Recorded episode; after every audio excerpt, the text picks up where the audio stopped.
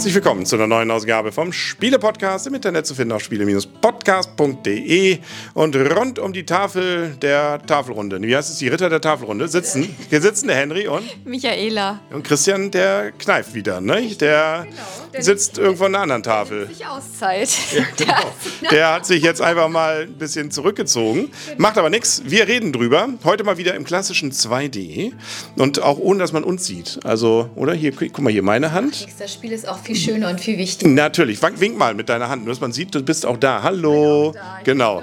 Wer das jetzt nur hört, der, der denkt sich auch, was machen die da eigentlich? Wir reden. Und zwar über ein Spiel, das neu erschienen ist von Schmidt Spiele. Du weißt die Rahmendaten, glaube ich, ne? Die Zukunft von Camelot. Genau, die Zukunft von Camelot bei Schmidt Spiele erschienen.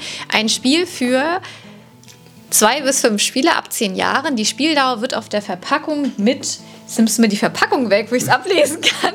45 bis 60 Minuten.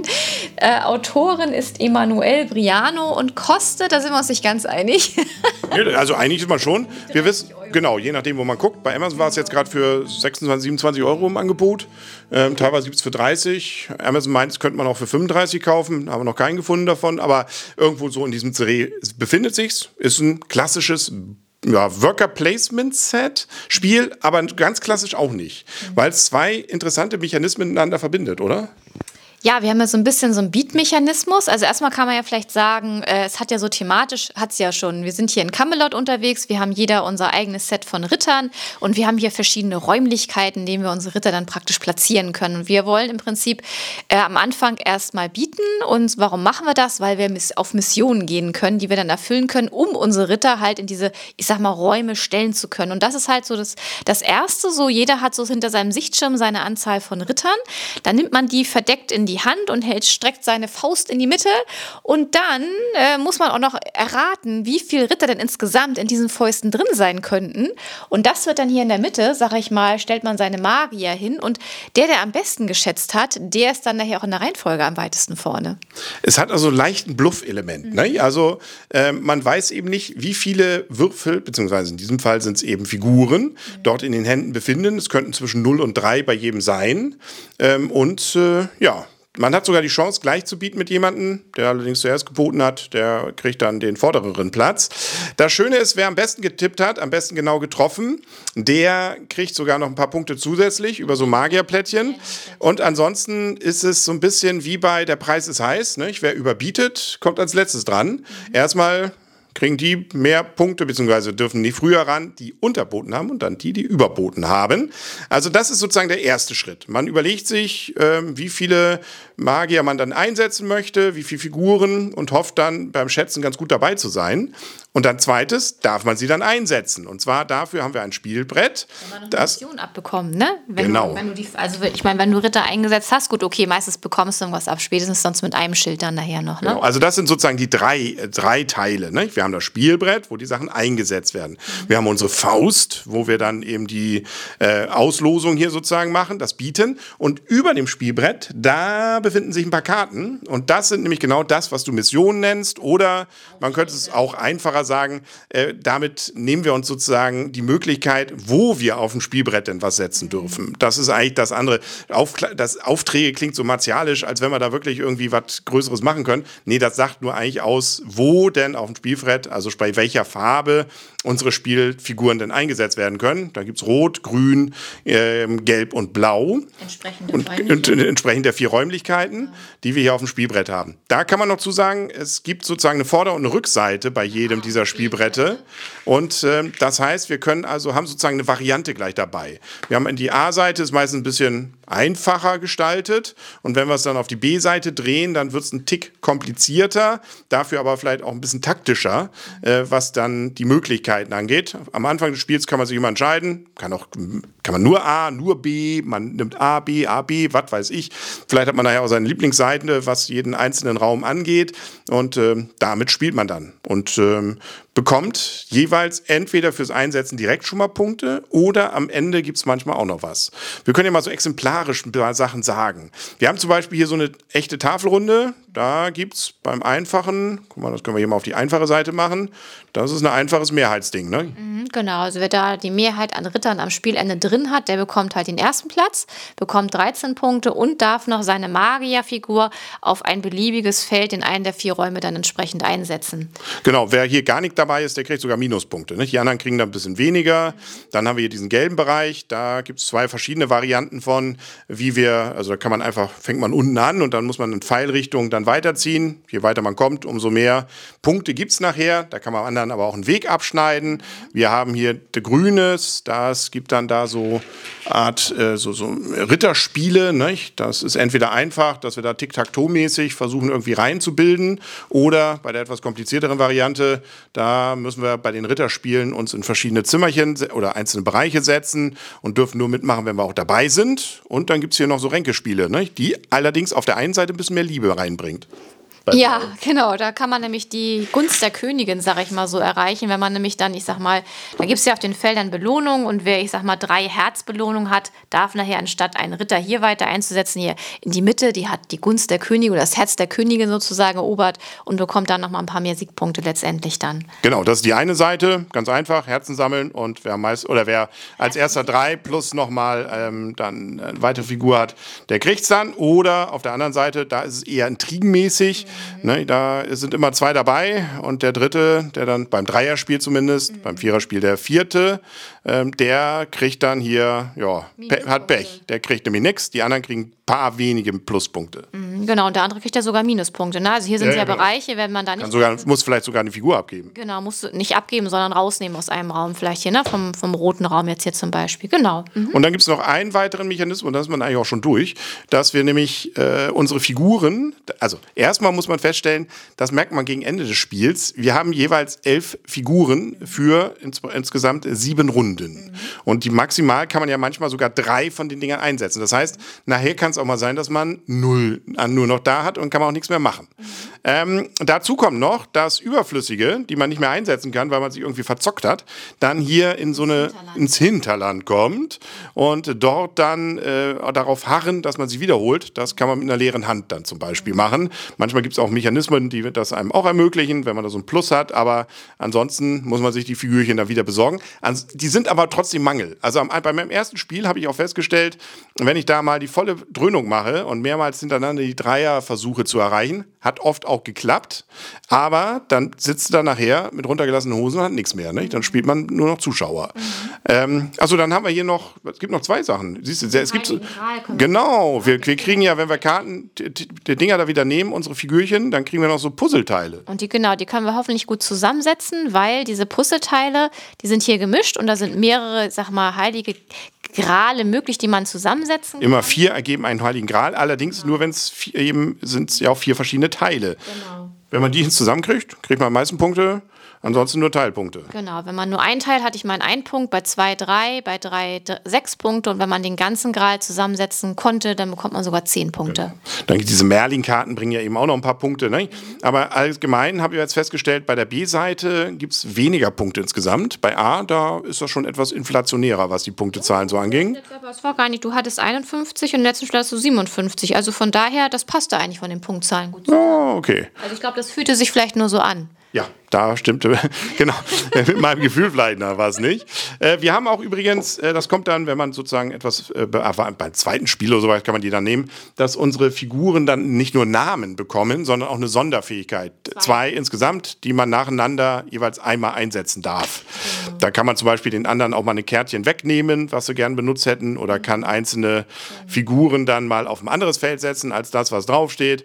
Jo, und dann ist man durch. Spielzeit, du sagtest, ist ja richtig, ist angegeben 45 bis 60 Minuten. Genau. Kommt auch ganz gut hin. Also es ist relativ kurz. Ja, das kommt gut hin. Das finde ich auch, ja.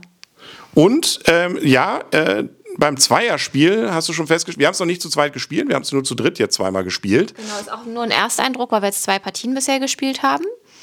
Und beim Zwei-Personen-Spiel habe ich mal in die Anleitung reingeguckt. Da spielt jeder Spieler wohl zwei Farben. Also wir haben es jetzt zu zweit noch nicht ausprobiert, aber das hört sich jetzt für mich eher nach so einem Hilfskonstrukt an, weil wenn jeder Spieler zwei Farben spielt, mh, hätte man doch vielleicht lieber auf die Box hier vorne ist das hier zu zweit. Nee, nee ich will nur einmal die, dann die hätte man, okay, dann hätte man lieber auf die, also lieber ab drei Spielern draufschreiben sollen, weil wenn das so ein Hilfskonstrukt ist, wie gesagt, wir haben es noch nicht ausprobiert, aber es hört sich für mich so an, weil wenn jeder Spieler dann zwei Farben spielt, glaube ich nicht, dass es so richtig viel Spaß macht dann. Ja, und selbst beim Dreierspiel ist es ein bisschen Hilfskonstrukt, weil dann bestimmte Felder belegt sind. Das ist insbesondere interessant oder vielleicht so ein bisschen schade bei dem Bereich, wo es hier um diese Machtspielchen geht. Ähm, da versuchen ja dann immer zwei gegen zwei eigentlich gegeneinander äh, sich die Mehrheiten abzuluxen. Da ist aber die, der vierte beim Dreierspiel quasi nur mit zwei Figuren drin und kommt ja auch nicht mehr dazu. Das heißt, dieses, dieser Effekt, dass man vielleicht sich sogar mit einem Spieler abspricht, spricht, lass uns mal gemeinsam das hochpushen, mhm. geht da eigentlich komplett flöten. Nee, das heißt. Ich muss ja hier schon sagen, der, der Neutrale hat ja hier schon zwei drin stehen und du hast ja auch weniger Felder auf der das Seite. Das ja, aber trotzdem dieses Interaktive ja. mit dem anderen ein bisschen absprechen, ja. ähm, dann hast du eigentlich äh, natürlich viel mehr Möglichkeiten, als wenn zwei da auf der anderen Seite was machen können. Also da merkt man schon, das ist ja wahrscheinlich sogar idealerweise ein Viererspiel. Mhm. Beim Fünfer kommt, glaube ich, noch, das haben wir noch nie ausprobiert, noch so ein, so ein geheimer Raum dazu. Zimmer dazu, genau, richtig. Das Den kennen wir auch noch nicht. Den kennen wir noch nicht, genau, weil zu fünft haben wir es noch nicht gespielt. Genau. Aber allem Anschein nach hat der Entwickler daran gedacht. Und damit sind wir eigentlich auch durch. Ist mir noch irgendwas eingefallen? Wir haben Erweiterungen alle erzählt und ja, ist so ein bisschen Bluff trifft auf Holde Isolde, habe ich so ein bisschen das Gefühl. Bei Holde Isolde gab es ja auch so mehrere Wertungsmöglichkeiten, die man dann umdreht und verschieden kombinieren kann. So ist es hier eben auch. Und damit können wir werten. Was sagst du dazu? Ja, also wie gesagt, ist jetzt ja ein kompletter Ersteindruck, weil wir erst zwei Partien gespielt haben. Wir haben einmal, ich sag mal, die erste Partie praktisch, ich sag mal, das Einstiegsspiel gespielt mit der A-Seite und dann haben wir einfach nochmal die B-Seite für alle Spielpläne genommen und dann nochmal die Charaktere mit dazu genommen und so weiter. Also mir hat es gefallen, das Spiel. Also es war wirklich kurzweilig und was ich auch erstaunlich fand, ich war so ein bisschen, im ersten Spiel war ich schon so ein bisschen so frustriert, weil dieses Bluff-Element hier, wenn man dann jedes Mal derjenige ist, der dann hier schlecht schätzt und dann jedes Mal in der Reihenfolge Tage hinten dran ist und dadurch nicht seine Aufträge bekommt, die man ganz gerne haben möchte, das fand ich schon ein bisschen frustrierend. Ich habe aber hinten raus gemerkt, dass es gar nicht so schlimm war, weil von den Punkten war man nachher trotzdem relativ nah zusammen, weil, das fand ich auch ganz schön, weil man bekam nachher auch noch für die Figuren, die hinter dem Sichtschirm standen, bekam man auch noch Punkte. Und es macht ja durchaus Sinn, hier auch Leute aus dem Hinterland wieder rauszuholen, weil man dadurch ja auch noch diese heiligen Gralteile dann bekam und dadurch ja auch noch Punkte bekam. Also ich glaube, das ist gefühlt echt ganz gut austariert, sodass trotzdem, auch wenn man hier immer im Hintertreffen ist und einen da ja, ich war da wirklich teilweise ein bisschen frustriert, dass man trotzdem dadurch nicht so abgeschlagen ist letztendlich. Und das fand ich schon mal echt positiv. Und mir hat das Spiel auch echt Spaß gemacht, weil zum einen dieses Element, dass man halt hier einmal verdeckt, äh, ich sag mal, erstmal bieten musste quasi, wie viele Ritter schicke ich los letztendlich. Und dann kam erstmal aber hier das Raten, wie viele Ritter sind jetzt insgesamt in den Händen drin. Danach wurde die Spielerreihenfolge bestimmt. Und danach hat sich dann entschieden, kann ich letztendlich die Missionen, die dort ausliegen, auch letztendlich ausführen und auch meine Leute hier auf dem Spielplan irgendwo unterbringen. Also fand ich wirklich interessant, hat mir wirklich Spaß gemacht, muss ich sagen. Vor allem ist es, wie ich finde, auch sehr kurzweilig. Also es, es ist wenig Downtime. Herr Feld würde sich freuen.